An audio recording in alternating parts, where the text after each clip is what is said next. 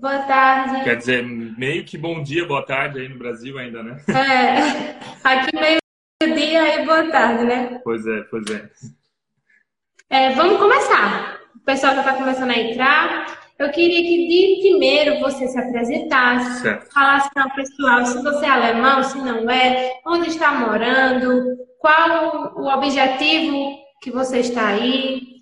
Pode começar, fica à vontade. Isso. Então, eu sou o Maico do canal Você e Eu. A Suzy, minha esposa e eu, a gente faz junto esse trabalho aqui no perfil de casais. E nós começamos esse trabalho faz agora uns 10 meses, mas nós não estamos no Brasil, nós moramos na Alemanha. Somos do Brasil, né, de Blumenau, Santa Catarina, então o nosso sotaque é um pouco diferente já, né? Dá para perceber rapidinho. Sim, sim. um, que é um sotaque mais do sul. E agora nós estamos seis anos morando aqui na Alemanha, trabalhamos como missionários, como pastores numa igreja luterana. Então, nosso sotaque, ele se, se mudou, ele mudou um pouquinho mais ainda, né? Com esse período de, de estar fora do Brasil. A Suzy geralmente não faz as lives com a gente, sou eu que faço. A gente é casado há 11 anos, temos agora dois filhos, estamos esperando o nosso terceiro filho, que vai estar nascendo agora nas próximas semanas. Então, estamos numa expectativa bem grande com, com as mudanças que a gente vai ter na nossa casa, na nossa família. E a gente gosta, ou gosta do tema casais, está trabalhando com eles, casamento, casais, de forma geral. E por isso a gente começou esse perfil, você e eu, e assim também um canal no YouTube, onde a gente procura falar desse trabalho. Isso. Legal, a gente fica bem feliz com o convite uh, de fazer a live contigo. E talvez você se apresente ainda para o nosso pessoal uh, também te conhecer. É, meu nome é Pamela, eu sou psicóloga, moro aqui no Brasil, em Pernambuco, mais especificamente na cidade chamada Caruaru. Não sei se você já ouviu falar. Já ouvi falar sim. Sou casada, sou casada. E a minha paixão, mesmo dentro da psicologia, sempre foi família, relacionamento. Sempre foi o que eu sempre me identifiquei e sempre estudei. Uhum. Não sabia que virar minha profissão, mas hoje virou. E eu sou muito grata a Deus também pela oportunidade de fazer a diferença na vida de alguém. Porque o nosso trabalho faz diferença na vida das pessoas. Uhum. Mais especificamente dentro de casa, né? Uhum. É muito importante. Então, é, eu queria começar já a live falando qual será o tema de hoje. Como sair de uma crise conjugal. Tem, a, live, a live vai ficar gravada para quem não pode assistir, então é muito importante que se você ainda não chamou algum amigo, alguém que está online, sabe que está passando por uma crise conjugal, já aperta no aviãozinho aqui do lado e chama essa pessoa, certo? Então, Michael, como é que a gente vai sair de uma crise conjugal?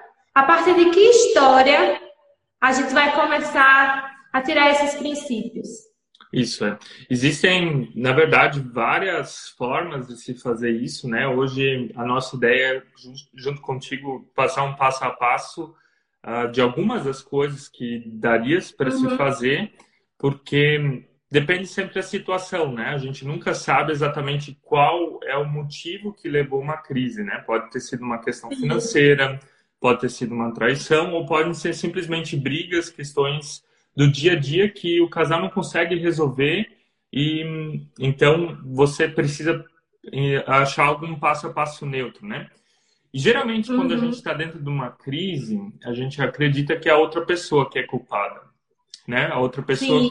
a outra pessoa que é gastadeira, foi outra pessoa que me traiu, foi outra pessoa que gosta de barraco, que gosta barraco é uma expressão que eu uso para para briga, né? Não sei se vocês usam no Nordeste também. também. é, geralmente a gente coloca essa expectativa em cima da outra pessoa e acha que ela é 100% culpada da crise que a gente está tá passando. Mas na verdade não é assim. Quando a gente está num casamento, o casamento ele é feito de duas pessoas e cada um tem a sua parcela de culpa, nem que seja talvez menos do que a outra pessoa. Por isso, uhum. o primeiro passo que a gente gostaria de apresentar é comece com você. Se você gostaria Sim. de sair de uma crise, comece com você. E os passos que a gente quer apresentar, eles estão à luz também de um texto bíblico ou de uma história bíblica que é a história de Moisés. Né? Moisés ele teve um grande chamado de Deus, que era para libertar o povo de Israel, mas Moisés, em algum momento da, da sua juventude, ele matou um egípcio. Ele foi lá, matou aquele egípcio, e naquele momento onde ele matou ele, ele achou ninguém vai ficar sabendo disso, mas todo mundo ficou sabendo, se falou sobre isso. O faraó quis falar com ele e o Moisés ficou com medo e fugiu. Ele fugiu da situação dele. E ele precisou então estar no deserto, foi fazer uma coisa insignificante, foi ser ali pastor de ovelhas, até que Deus encontrou ele de novo, até que Deus falou com ele de novo, até que Deus trabalhou no coração dele tudo o que ele tinha que mudar para cumprir o chamado dele de libertar o povo de Israel. Ou seja, uh, ele tinha medo de falar, ele tinha várias coisas. Agora, puxando isso para sair de uma crise conjugal, é assim com a gente também. A gente tem que aprender a olhar para dentro de nós aprender a olhar para dentro de nós, onde nós erramos. O que, que é a minha parcela de culpa? Né? O que, que eu fiz de errado? Então, uma mudança no casamento, para você começar a sair de uma crise, não espere do seu cônjuge, não espere a iniciativa dele. Né? Pensando na história de faraó, do, do, do povo na escravidão, o faraó não ia libertar eles lá da escravidão. Né? Então alguém teve que tomar a iniciativa e esse foi Moisés que teve que olhar dentro de si e tomar essa iniciativa, escutar o chamado de Deus. E talvez Deus te chame, e agora eu falo não tanto de uma perspectiva psicológica, né? Você é psicóloga, eu sou teólogo. um, talvez Deus te chama justamente a olhar para dentro de ti e dizer o que que eu tenho que mudar, né? Onde é que começa comigo a mudança no meu casamento? O que que talvez eu estou fazendo de errado? E é interessante que quando a gente começa a mudar algumas coisas dentro de nós, o nosso cônjuge muda. Sim. O nosso cônjuge começa a mudar. Nós temos não só o cônjuge, né? Todo tudo que está em torno da gente começa a mudar. A gente tem dois filhos pequenos e às vezes tem dias bem difíceis com eles. E quando a gente olha para. Opa! Saiu aqui do, do, suporte, deixa eu colocar. Isso quando. Chegou a levar um susto. Ao vivo é assim, gente. Faz parte. Faz Pode parte. continuar. quando, quando os nossos filhos eles estão muito chatos, muito irritáveis, estão desrespeitosos, geralmente é porque nós pais não demos atenção suficiente para eles. E o casamento também é assim. Quando o casamento ele desanda, quando você tá lá no fundo do poço, é porque talvez você negligenciou alguma coisa, né? Você negligenciou carinho, amor, presente, toque físico. Ah, você errou em alguma parte. É claro que existem situações onde a outra pessoa ela faz coisas propositais, existem coisas graves, né? Precisa se diferenciar entre coisas bem realmente graves, onde existe violência física e tudo mais. Mas de forma geral, assim, muitas coisas começam dentro da gente. Esse seria um primeiro passo, assim, que eu viria, né? Ou, o que, que você acha da tua visão disso, Pamela? Sim, eu concordo totalmente. E além disso, quando eu leio essa história, eu consigo ver muito claramente que Deus conseguiu intervir, é, trazendo uma mudança para o povo, mas a partir do momento que esse povo começou a pedir uma mudança, uhum. pedir um libertador.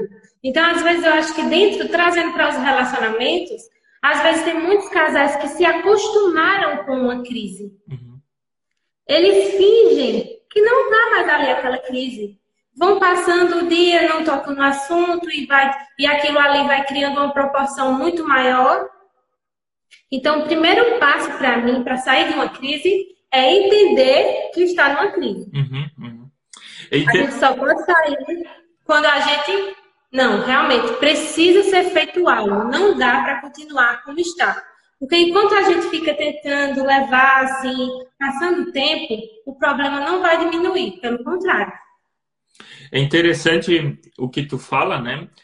A gente se acostuma com a crise e às vezes parece que ela é inesperada, né? Parece, parece que ela simplesmente chegou lá, mas na verdade não, né? Ela vai sendo uhum. construída, né? Todo dia é um menos, é, um, é uma coisa que você vai tirando da conta do seu cônjuge até chegar no momento negativo, né? Um, então, a crise ela vai sendo construída com negligência diária, até um momento que isso se torna grande, se torna uma bola de neve, né? E, e a gente se, realmente se acostuma, né? Se acostuma com aquilo que é ruim, que é, que é ruim na outra pessoa, com aquilo que é ruim dentro de nós. E esse é o desafio, justamente, de, de não se acostumar e querer sair dela, né? Sim. Então vamos fazer a revisão. Primeiro, admite que está numa crise e o tópico que você falou? Um, seria agora assim, como é que as pessoas chegam numa crise? A crise Sim. é uma negligência de cada dia, né? Cada dia você vai negligenciando alguma coisa até entrar uh, no momento da crise. Mas o Sim. meu ponto dois seria uh, de você identificar então o problema, né? Você falou antes que, que o povo chegou para Deus, eles oraram e falaram: a gente quer sair da escravidão. Deus chamou Moisés, Deus ele falou com o povo no sentido de dizer: eu não formei vocês para estar em crise, eu gostaria de, que vocês saíssem disso, que vocês saíssem do Egito, que vocês saíssem da escravidão. Então, um segundo passo é você conseguir identificar qual é o problema. Né? Você uhum. conseguir falar com todas as palavras qual é o problema. Muitas vezes a gente tem problemas no casamento, mas a gente não sabe dizer exatamente o que, que é. Sim. Né? Ou, Ou às vezes começa brigando por uma coisa e termina brigando por outra. Exatamente. Né? Acontece muito isso. É, o, o casal, na verdade, talvez tenha um problema até escondido na briga, né? Então, qualquer coisinha que o outro faz ou fala, ou a forma de falar, faz com que, que o casal brigue, mas eles não sabem mais por que estão brigando, né? Eles não sabem mais por que, que eles estão no Egito, digamos assim, do casamento, né? Não sabem por que estão presos dentro disso. Então é super importante que o casal consiga nomear, consiga dizer com todas as palavras esse é o nosso problema, né? conseguir. E para fazer isso, tem que talvez olhar um pouco para dentro de si, como o primeiro passo falou. Às vezes é importante ter a ajuda de um profissional, né? Como você é psicóloga, eu acredito que esse é o teu papel, ajudar as pessoas a olharem para dentro de si também e perceberem qual que é o problema dela. E, e muita conversa, né? Se você não conversar com o seu cônjuge, você não vai conseguir identificar o problema. Por isso, eu deixo assim essa pergunta para vocês. Um, qual é o teu problema conjugal? Né? Qual é a tua crise conjugal? Você consegue definir o que, que é? Né? Talvez de forma geral, primeiro é dinheiro, e se é dinheiro, é, são, é dívida, ou um é muito gastador, o outro não é, ou o problema é na área sexual, né? O marido traiu a esposa, então ou a esposa traiu o marido, então tem que achar exatamente o ponto, achar o motivo. Às vezes dificuldade no diálogo, né? Às vezes é pouco tempo de qualidade juntos. É necessário saber o que de fato está causando essa crise, como você está dizendo, né? Exatamente. É. Pamela, eu ia te fazer uma pergunta espontânea. O que, que tu acha que ajuda assim, no diálogo para fazer com que o casal conseguir identificar talvez esse o seu problema do, do teu ponto de vista? Essa é uma questão bem ampla, bem complexa. Mas se eu fosse responder assim de forma bem objetiva, seria entender as diferenças. Uhum. Eu acho que a gente só consegue conversar bem com quem a gente entende a linguagem. Uhum. E eu acho que quando a gente casa, a gente espera muito do outro aquilo que a gente faria ou que a gente diria né? Uhum. E o casamento é muito diferente, é outra linguagem, é outro pensamento. É alguém que esteve numa família que às vezes passava por um problema e ninguém falava daquilo. Uhum. Enquanto outro estava numa família que qualquer problema já tinha aquela gritaria e todo mundo se metia no meio. Então isso vai causar problemas e conflitos. Então, o primeiro passo para mim seria entenda a linguagem do seu parceiro. Se você não conseguir identificar a linguagem, quando você falar com a pessoa, ela vai entender outra coisa. Uhum. E o objetivo da comunicação nunca vai chegar, que é de fato se entender. É exatamente. Para mim seria o ponto principal.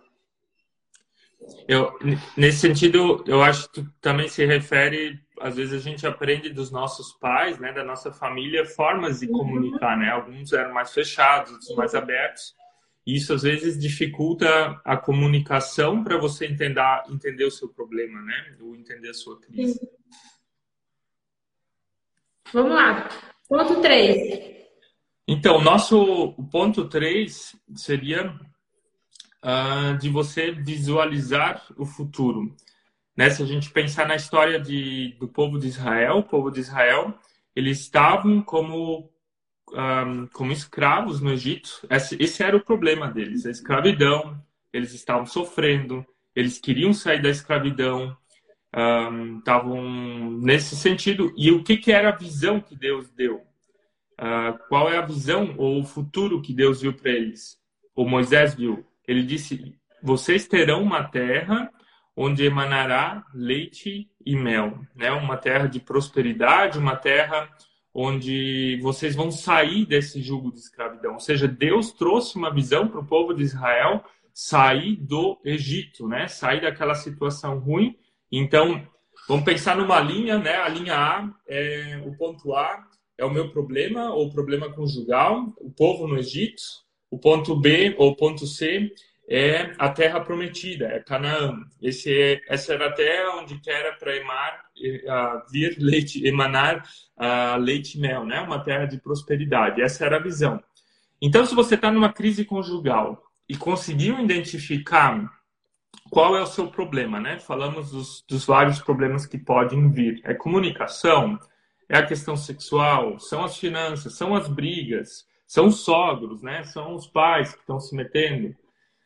Então, a segunda coisa, ou a terceira coisa, é você agora conseguir descrever para onde você quer ir, né? Se você, como, onde é que você quer chegar com o seu casamento?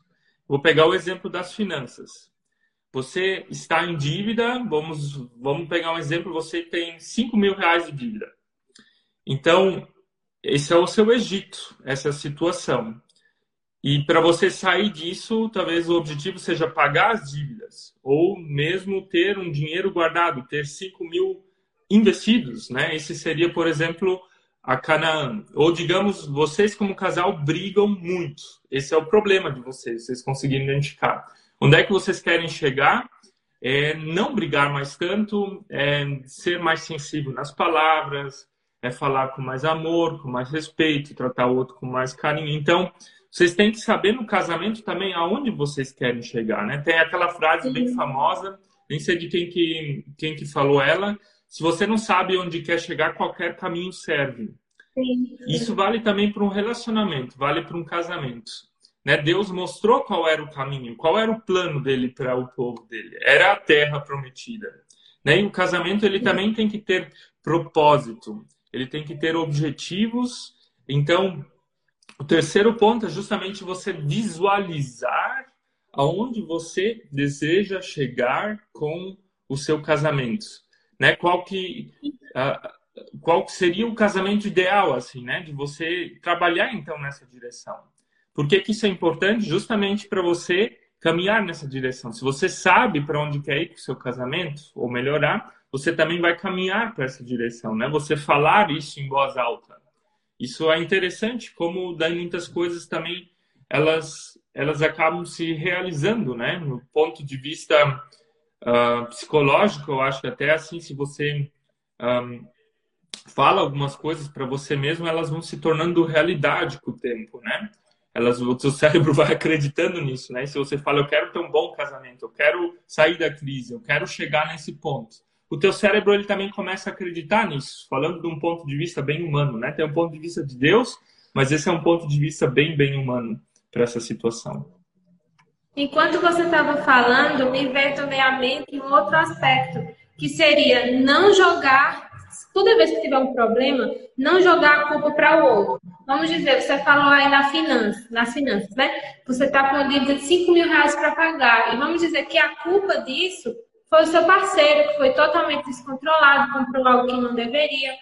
Você resolveu aquele problema naquele momento, os dois sacrificaram certas coisas para poder pagar aquela dívida, mas se toda vez que você não quiser que seu parceiro lá na frente compre algo, você ficar relembrando aquela dívida, uhum. vocês vão ter novos problemas. Uhum. E também já queria aproveitar para é, falar da pergunta que me deixaram aqui. Que linguagem seria essa? É importante entender o seu parceiro quando a gente fala de resolver conflitos. Por quê? Porque tem gente que quando tem raiva, na hora explode, já quer resolver, já quer conversar. Tem gente que precisa de um tempo pensando, analisando, para depois conseguir chegar em uma conversa. Então, se você de cara for conversar com essa pessoa, ela não vai querer. E você vai se sentir frustrado, você vai se sentir chateado. Se de fato você errou, pediu perdão, tem gente que só pedindo perdão ela consegue voltar ao normal. Mas vamos dizer que se foi algo grave, você quebrou a confiança da pessoa, algo só falar não vai resolver. Você vai precisar reconquistar através de atitudes e tudo mais. Então é necessário compreender a forma como a outra pessoa enxerga a conversa, enxerga o diálogo, para que a comunicação seja eficaz. Porque senão vocês vão ficar sempre se chocando e às vezes começa a conversar sobre uma coisa, termina em outra, brigando já, trazendo coisas do passado. Não. Se você vai conversar para resolver um problema, resolva aquele problema e não volte mais nele. Porque senão você nunca vai ter paz no relacionamento. É, isso é bem, bem importante, né? Da gente não ficar sempre relembrando coisas do passado ou colocar outros uhum. temas, né? E se, se tem vários problemas, é, às vezes é importante começar resolvendo um primeiro, né? Ah, às vezes até pelo mais fácil para o mais difícil, para ter aquele sentimento de vitória, de conquista, né? Então, uhum. uh, começando a, resol a resolver os problemas pequenos até os grandes, né? Claro que pode ser o oposto também, depende da tua realidade, a situação ou qual é o teu problema. Mas isso que você falou é muito, muito sério, muito verdade, de você não ficar misturando, né? Não colocar um monte de coisas, mas de resolver coisa por coisa, né? Isso tem a ver com personalidade. Que é até um princípio bíblico que Deus fala assim, que quando a gente peca, pede perdão, ele pega aquele pecado ali, esquece, joga nas profundezas. E a gente não. Vira e mexe, quer trazer à tona para ser mais santinho, para ser mais certinho no relacionamento. E isso não vai contribuir. Porque você está ali com uma pessoa cheia de defeitos, realmente. Entenda uma coisa: você é o espelho do seu parceiro. Você realmente enxerga todos os defeitos dele, e é verdade. Só que ele também enxerga os seus. Uhum. Então, os dois são defeituosos dentro de um relacionamento com problemas. Se não desenvolverem estratégias, uma boa comunicação, não vai para frente. E ainda que termine esse casamento por disso, lá na frente, em uma nova relação, você vai ter os mesmos problemas. Porque você precisa desenvolver essas habilidades. Então, desenvolva no, no seu casamento Desenvolva nesse. Uhum. Pamela, a gente fez essa semana uma postagem no nosso Instagram justamente sobre o tema brigas e comunicação, né? A gente está um pouco dentro, dentro disso agora. E uma das postagens era briguem com três cadeiras, no sentido de que uh, você coloca três cadeiras na sala quando vocês estão brigando e a terceira cadeira ela tá vazia. E daí nela você visualiza uma pessoa que você gosta muito, um amigo do casal, ou mesmo se fosse Jesus que tivesse sentado lá, né, olhando vocês. Como é que vocês brigariam na presença de Jesus, né? Como é que vocês brigariam na presença de um amigo que vocês gostam muito? Então, provavelmente a gente cuidaria muito mais com as coisas que a gente fala, a gente não machucaria tão rápido a outra pessoa, a gente pensaria antes de falar e provavelmente o resultado seria muito mais fácil nessa questão da comunicação, né? Esse exemplo eu li num livro de um, de um autor chamado John Gottman, John Gottman, eu acho que é o nome dele. E eu achei bem interessante isso, porque faz para pensar, né? A gente não briga assim na frente dos amigos ou das pessoas que a gente gosta muito, né? Então, é um exercício que talvez você pode estar tá aplicando na, no teu casamento, né? Para tentar sair de uma crise e na hora de estar tá conversando, né? Tem uma outra ilustração que eu costumo usar bastante, que é assim: se você está tendo uma briga, uma discussão pesada em casa, e seu chefe ligar para você, você não vai atender aquela ligação. que é? O que está Você, na mesma hora, se acalma e fala com o maior respeito, o maior cuidado, porque é o seu chefe. Então, por que dentro de casa a gente fala tão sem cuidado? Tão, ah, eu falei isso porque me provocou. Mas você estava com raiva. E mesmo assim no celular você não conseguiu gerenciar aquele sentimento uhum. e se acalmar? Então, faça isso também dentro da relação. É possível. Se você consegue fazer isso com a ligação do seu chefe, você também consegue fazer isso dentro da sua casa. É, exatamente. Isso já aconteceu bastante aqui com a gente no casamento, né? a gente tá lá discutindo, daí alguém toca a campainha ou alguém liga e, e, incrível, né? A gente nessas situações consegue gerenciar a nossa raiva ou as emoções, mas em outros momentos não, né? Muito bom exemplo. Pode continuar. Próximo é... tópico. Isso. Vamos recapitular então, pessoal que está aí. O primeiro ponto era você quer sair de uma crise conjugal? Comece com você. Esse era o nosso primeiro ponto. O segundo ponto era de você identificar o problema, você conseguir falar com todas as palavras qual era o problema. E a terceira é visualizar o futuro, né? Visualizar aonde vocês querem chegar. E aqui a gente também falou da comunicação, ela é importante, né? Você só vai conseguir visualizar o futuro em conjunto com o seu cônjuge se vocês um, conseguem conversar também com o outro, né? Senão não é possível. E o quarto ponto agora, eu gostaria de falar um pouco que é justamente sobre aquilo que é o dia a dia daí, né? O dia a dia mostra que às vezes a gente consegue visualizar onde a gente quer chegar, a gente consegue identificar a nossa crise, mas a gente acaba parando no deserto. É, lembrando da história do, de Moisés de novo, eles estavam, o povo do Egito ficou muito tempo no deserto. O deserto na Bíblia, no Antigo Testamento, é um, é um símbolo de sofrimento, de dor, um, de miséria, mas também de muito aprendizado. É onde Deus fala com as pessoas de uma forma bem especial, bem diferente. Então, muitos casais, quando saem da crise conjugal, querem sair de uma crise conjugal, eles acabam parando no deserto também. E eles preferem voltar para uma situação ruim do que enfrentar os seus medos e em direção à Terra Prometida, né? Então, o que que, o que que acontece, né, com muitos casais? Eles preferem desistir. Então, a gente é uma geração, por exemplo, né, a gente usa as, as redes digitais, se eu não gosto de uma coisa, eu não vou mais seguir a pessoa, simplesmente passo a postagem para o lado, nos stories ou no feed, né, ou como um chiclete, acabou o gosto, eu jogo fora muitas pessoas acabam vendo o relacionamento também dessa forma, né? Ah, não deu certo, a gente tentou uma vez, então vai jogar fora e vamos partir para uma outra. E os problemas sempre vão se repetindo, porque muitas vezes os problemas estão na gente, não no outro. É o que tu falou antes também. Então, o meu quarto ponto seria de você se manter firme, se manter firme nas coisas, na, nos, nos propósitos, nos propósitos que vocês têm para o casamento de vocês, nos propósitos de sair da crise e não desistir naquilo que, que vai vir. Vai ser difícil, sempre vai ser difícil sair de uma crise, mas quando a gente sai de uma crise, a gente sai muito, muito mais forte dela. E a crise, ela é longa, ela é dolorosa, mas ela te fortalece, ela é um aprendizado, é como no deserto. E algumas coisas que, que ajudam você a, a não desistir, a permanecer um, conectado, são conhecer várias coisas, se informar, por exemplo, ler livros. Tem o livro das cinco linguagens do amor, esse livro é bem conhecido no Brasil também, onde... É muito bom, muito bom.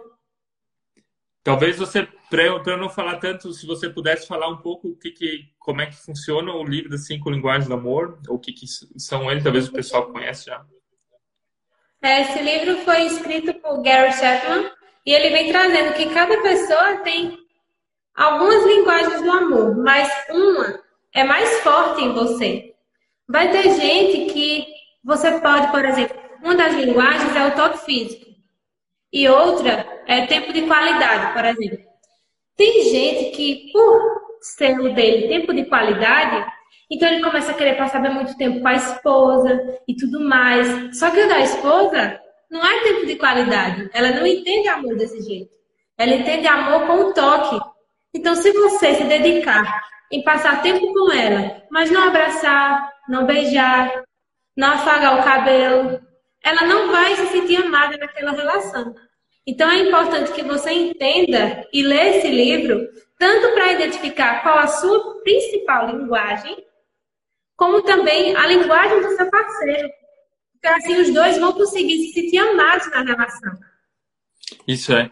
Então, o deserto, nesse sentido, é um, uma possibilidade de aprender a amar, né? De você amar o seu parceiro, saber o que, que mais agrada a ele, como tu falou, se são presentes, se é toque físico, se, se é serviço, se é o tempo que vocês passam juntos. Isso é uma coisa. No deserto, também é o momento de você criar novas regras, pensando no povo de Israel. Eles precisaram também ganhar novas regras, um, se, se desenvolver em muitas coisas. Às vezes, você criar rituais que, que conectam vocês como casal de novo são super importantes para sair de uma crise. E mesmo que talvez você não tenha aquele sentimento mais por outra pessoa, mas de fazer alguns rituais, isso é super, super importante. O que, que eu me refiro com esses rituais? Por exemplo, nós temos como regra aqui fazer as refeições da nossa casa juntos. Pelo menos duas refeições do dia a gente procura fazer juntos. Eu sei que não dá para todo mundo, né? Mas você pode colocar como a regra tentar fazer uma refeição do dia juntos. Essa é uma coisa que conecta o casal, onde vocês vão conversar, onde vocês vão, vão estar juntos, onde vocês vão falar dos seus sentimentos. Além das refeições, pode ser uma caminhada. Isso aí, isso aí que você falou me lembrou de um artigo que eu já li falando que famílias com filhos que comem à mesa, tem a, os filhos têm a chance mínima de entrar nas drogas. Uhum. O fato de simplesmente comer à mesa pode cuidar do seu filho a ponto dele não nunca usar drogas. Uma coisa aparentemente tão simples, tão boba, mas pequenas coisinhas podem trazer a felicidade na sua casa. Às vezes você pensa que vai ser uma mudança enorme que vai ter que fazer. Não. Como foram pequenas coisinhas que trouxeram a crise, também serão pequenas coisinhas que vão te tirar dela.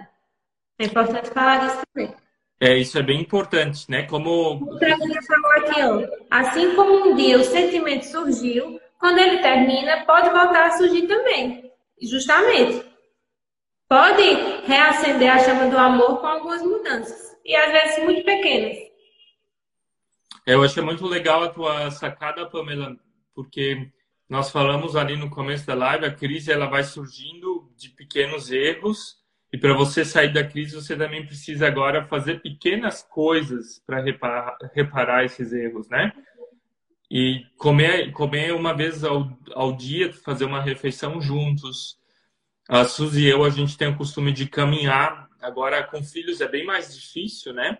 Mas de, de fazer caminhadas juntos, a gente conversa bastante um, nesses períodos. E é interessante que quando a gente conversa, a gente libera a serotonina, né? A gente libera substâncias no nosso corpo que que nos dão alegria só, só pelo fato de caminhar, né? Antes mesmo eu fui ainda dar uma pedalada aqui, tava meio, meio xoxo, então dá aquela animada de novo, né? Se você faz junto com o seu cônjuge isso, com a pessoa que você ama, ou façam isso de mão dadas, né? São, são coisas que vão conectar vocês, vai fazer com que vocês falem, que falem lá do íntimo às vezes, né? Não vai ser aquela coisa tão presa, né? Tão travada na hora de conversar. Tem casais que gostam de fazer compras juntos. Eu não gosto muito, mas tem, tem casais que, que curtem isso, né? Ou mesmo um, passar o final de semana juntos. É, parece ser coisas óbvias que, que eu estou falando, mas às vezes elas não são mais tão óbvias. Ou desligar a TV quando vocês vão conversar, né? Ou guardar o celular quando vocês vão conversar, né? São coisas que a gente... A gente... Simplesmente olhar no olho. Isso aí é uma coisa básica que muita gente não faz e que traz briga no relacionamento. O parceiro está falando com você, concentre sua atenção nele. Isso daí já diminui a chance de briga drasticamente. Eu, nesse livro que eu falei antes ali do John Gottman, teve uma pesquisa que ele fez onde ele falou que eles pegaram várias pessoas que não se conheciam e colocaram elas de frente uma para outro, uma para outra para se olhar nos olhos durante não sei quanto tempo que era, mas elas ganharam umas 30 ou 40 perguntas pessoais. E as pessoas então respondiam essas perguntas olhando no olho da outra, e no final elas falaram que começaram a achar outra pessoa interessante. E até teve duas pessoas que casaram depois daquele experimento. Só do fato de não se, conhe... não se conheciam, mas elas casaram depois daquele experimento, porque elas se olhavam no olho e, e começaram a, a, a gostar da outra pessoa, né? Então, e conectadas, né? Isso. Se, se, tu olhar 40, 40 segundos, um minuto nos olhos do teu cônjuge, já vai fazer a diferença, né? Ou mesmo de você beijar o seu cônjuge todo dia, ou dar um abraço todo dia, né? São, são pequenos rituais que fazem parte do deserto, não sentindo aquele sentimento de amor, talvez lá do começo do namoro, mas que podem estar reacendendo vocês para sair Sim. desse caminho que era difícil, né? Então, são decisões diárias que a gente tem que tomar, né? A gente entende que o amor ele é uma decisão que a gente toma e amar é muito mais do que só uma paixão, né? O amor sempre pode reacender a paixão de novo. Lembrando de Deus, o amor de Deus é justamente isso, né? Jesus, quando ele morreu na cruz, ele não falou, meu, como eu amo a humanidade, mas ele falou, meu Deus, meu Deus, por que que tu me abandonaste? Se for da tua vontade, tira de mim esse cálice. Mas eu vou fazer a tua vontade. E assim é o amor no casamento também. É uma decisão que a gente toma, né? De amar o outro, mesmo quando às vezes o sentimento ainda não está lá. Então o deserto. E quando... Isso, o deserto nos chama a constância, a decidir amar o outro, mesmo quando é difícil. E quando você falou de deserto, me fez pensar no deserto como um processo de lapidar. Como assim lapidar? Acho que a forma que a gente olha para algumas situações interfere na nossa maneira de agir, sabe? E eu acho que muitos casais estão olhando para o casamento deles como algo falido. Uma coisa que a qualquer momento vai desmoronar, sabe? Mas se estivessem olhando para o relacionamento delas como algo que está ajudando elas, forçando elas a se tornar alguém melhor, a se transformar, a desenvolver novas habilidades, e que com o passar do tempo aquele relacionamento vai também se tornar melhor porque as duas pessoas estão em crescimento, a forma de ver o casamento era outra, né? Uhum. E às vezes a gente fica olhando assim, ah, acho que eu não vou investir nessa relação não, porque tem muito problema. Você agora está enxergando o problema, vamos trabalhar nele. Uhum. Porque quando a gente casa com alguém, eu sempre costumo falar isso, a gente casa com alguém que a gente pensa, imagina, a pessoa real, a gente só conhece quando casa.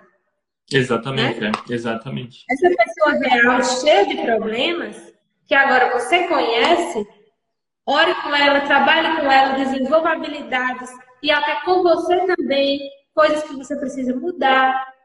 E esse relacionamento vai melhorar. Exatamente, é.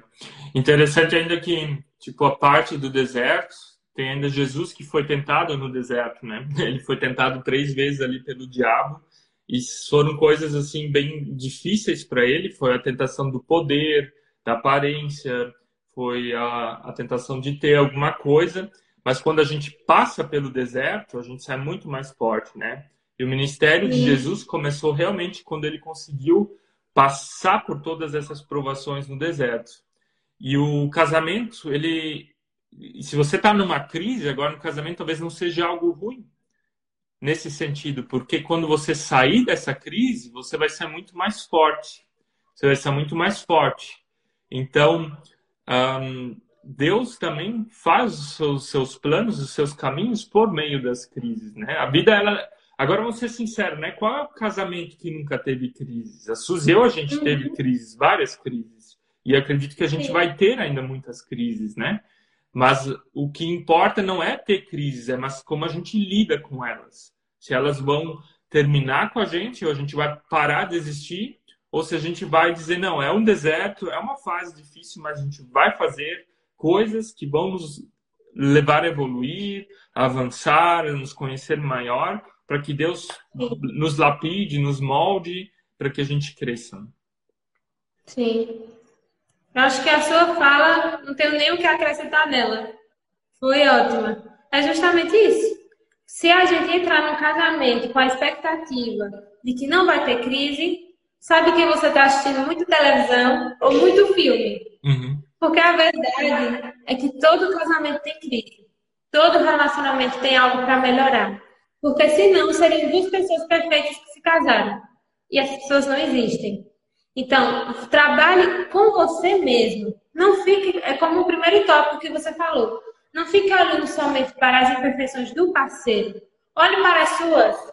Comece a mudança em você. A sua mudança pode provocar mudança no outro. Porque a verdade é que a gente é totalmente influenciável. Nós somos a mistura das cinco pessoas com as quais a gente mais convive. Então, se a gente é influenciável, a gente pode também, com a nossa mudança, influenciar outros. Uhum. Vamos influenciar o parceiro de forma positiva? Se aquele parceiro costuma brigar ou falar alto, mantenha o seu tom de voz.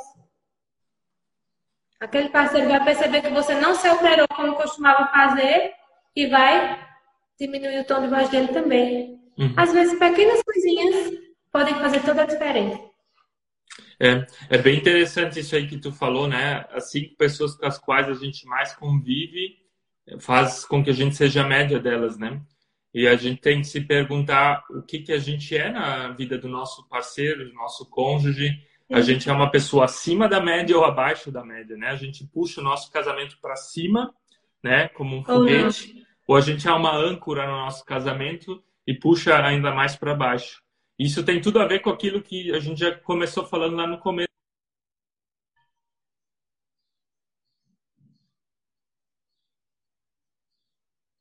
Dentro da gente. Então, a gente tem que ser aquela a pessoa acima da média para o nosso cônjuge, de ajudar ele a, a desenvolver coisas, na verdade. Né? Sim.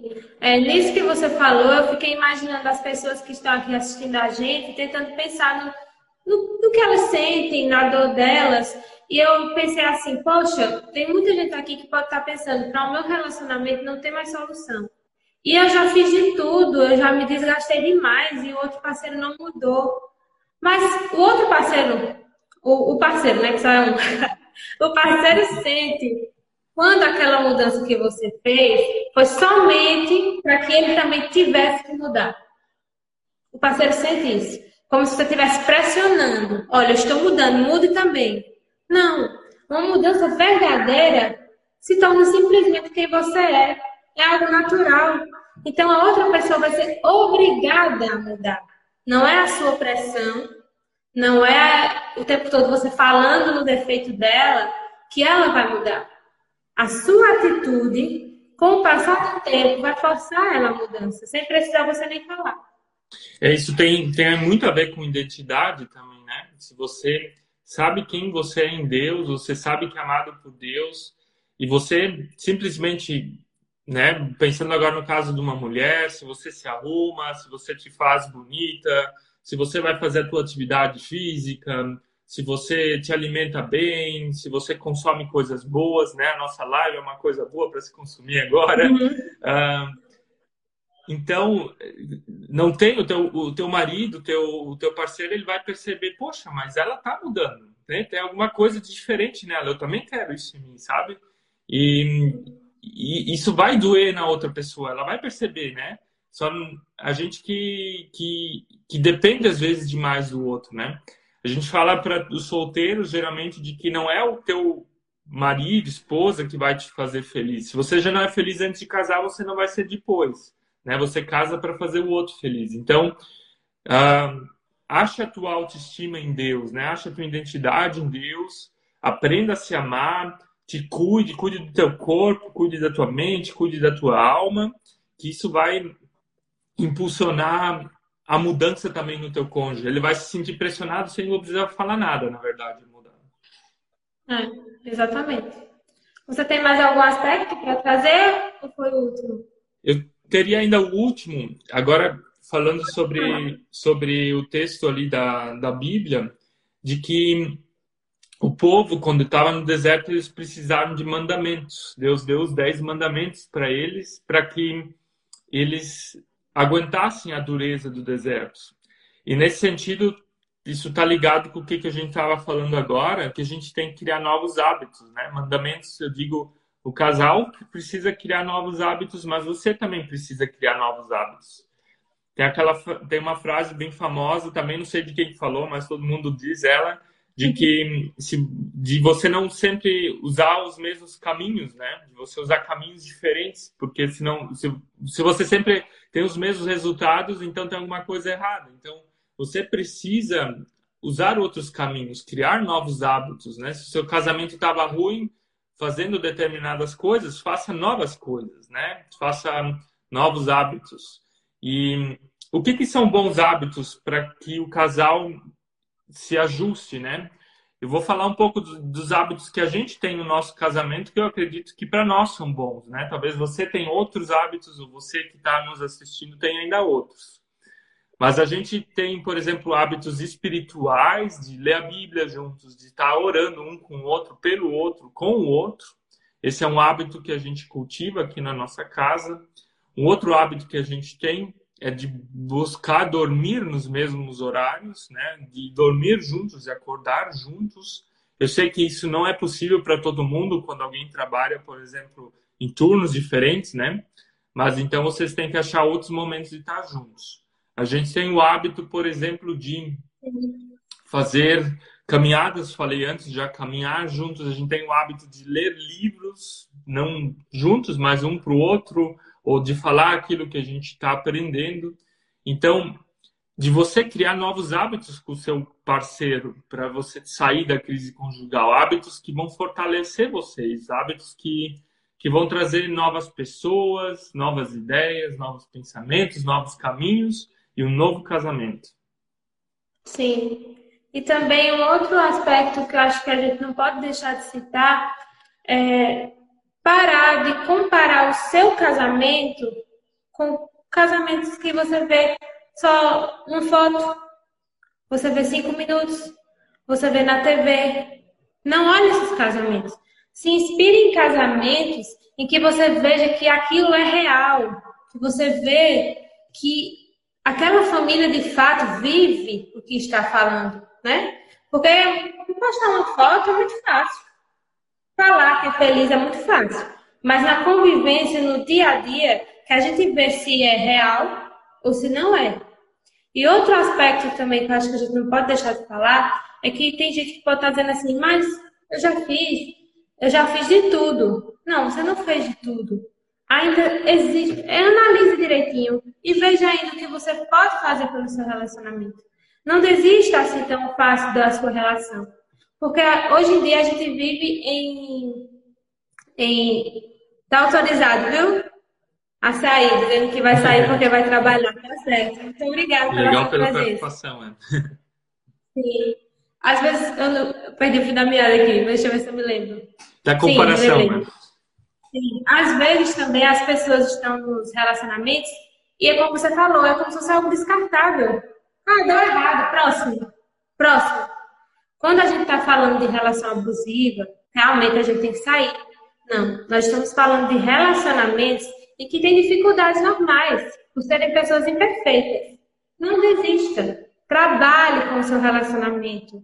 Busque novas estratégias. Se você tentou uma vez conversar com o seu cônjuge daquele jeito, viu que não deu certo, vá por outro caminho, como o Mike falou aqui.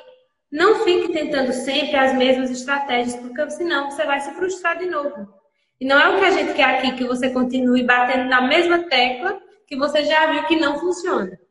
O que a gente está falando aqui é vá por outros caminhos. Tente novas coisas. Trabalhe com você. Esteja bem. Você estando bem, você estando feliz, você vai contagiar outra pessoa de uma forma ou de outra, não tem como correr. Exatamente. E a, a comparação com outros, é, eu acho a pior comparação que a gente pode estar tá fazendo, né? A gente tem que comparar o nosso casamento como ele era antes. Né? A Suzy a gente faz essa comparação e percebe como a gente mudou várias coisas há 10 anos atrás, né? Uhum. E a gente está bem mais feliz com o nosso casamento de agora do que há de 10 anos atrás. Então, essa é a comparação que a gente tem que estar tá fazendo, né? Comparação com o nosso casamento, né? O que a gente foi melhorando, o que a gente foi implementando, o que não estava bom. Então, faça esse tipo de comparação no teu casamento, não, não com os outros, né? Cada um tem a sua história. E as redes sociais às vezes fazem com que a gente ache que o que o outro tem ou o que o outro posta é tudo muito mais bonito, né? Mas uhum. as redes sociais só são as vitrines, né? A gente só posta as coisas boas, a gente não posta as nossas brigas, os nossos problemas, os nossos defeitos, né? Assim. Verdade. O real é muito diferente. Por quê? Porque todo mundo tem problema, como o Mike está falando aqui. Se você tem problema, sabe que o seu casamento é normal. Porque todo mundo tem problema. Agora a questão é, identificou, traça uma estratégia para você conseguir resolver esse problema e como ele mesmo falou, que a sua comparação seja com você mesmo, com você e seu parceiro. E não com outras pessoas, porque senão você vai viver infeliz. Ainda que o casamento esteja evoluindo, você vai viver infeliz, porque na foto ou no filme, aquele outro casal parece mais feliz que você. Não é esse caminho que a gente está falando aqui. É, exatamente. É. A felicidade ela não depende das coisas exteriores, né, dos outros, mas ela depende daquilo que que está dentro da gente. Isso. Isso, exatamente. É para dar uma. Finalizando o tema. Pode falar, Marcos. Eu, eu só queria dar uma. Eu só queria fechar uh, falando agora Isso. cinco pontos ainda, né? O primeiro ponto era começar com você, o segundo ponto era você identificar o problema, o terceiro ponto era você saber para onde você quer ir com o seu casamento, o quarto ponto era você persistir no deserto e o último é criar novos hábitos, novos caminhos. Sim. Então, minha gente, com esse passo a passo, busque agora refletir sobre o seu casamento e como você pode chegar nos objetivos que você tem para ele. Tá bom? Espero que tenhamos ajudado vocês. Eu agradeço demais, Mike, pela sua presença aqui hoje. Pessoal, que tiver alguma dúvida também pode mandar, viu? É, eu sei que foi, um, foi complicado para você, sua esposa está grávida, você tem crianças em casa e mesmo assim se disponibilizou de estar aqui hoje. Quero agradecer a você por isso.